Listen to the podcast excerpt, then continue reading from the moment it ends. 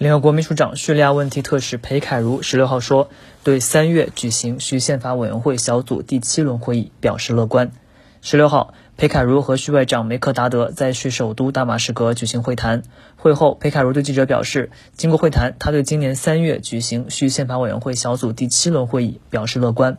他同时表示，各方已就新一轮会议前四天的日程安排达成一致。裴凯如说，接下来他将和叙政府反对派方面代表进行更多讨论。二零二一年十月二十二号，为期五天的叙利亚宪法委员会小组第六轮会议在瑞士日内瓦结束。联合国秘书长叙利亚问题特使裴凯如表示，此轮会议未能实现预期目标。